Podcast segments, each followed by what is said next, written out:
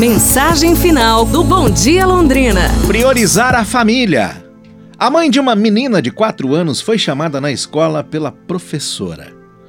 Hoje fizemos uma atividade onde as crianças teriam que desenhar sua família. Sua filha, de repente, parou de desenhar e, muito triste, me disse: Não consigo lembrar do rosto do meu pai. Quando vou deitar, ele ainda não chegou do trabalho e quando vou para a escola, ele já saiu. Um grande empresário foi visitar seu filho na prisão, chorando muito.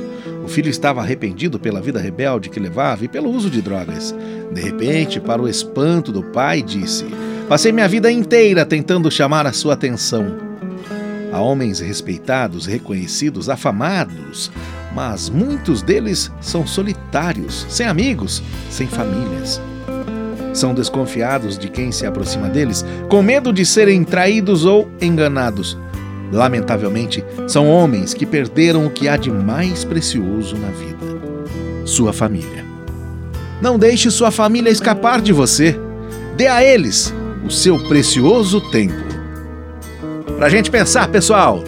Um abraço, saúde, bom sábado e tudo de bom!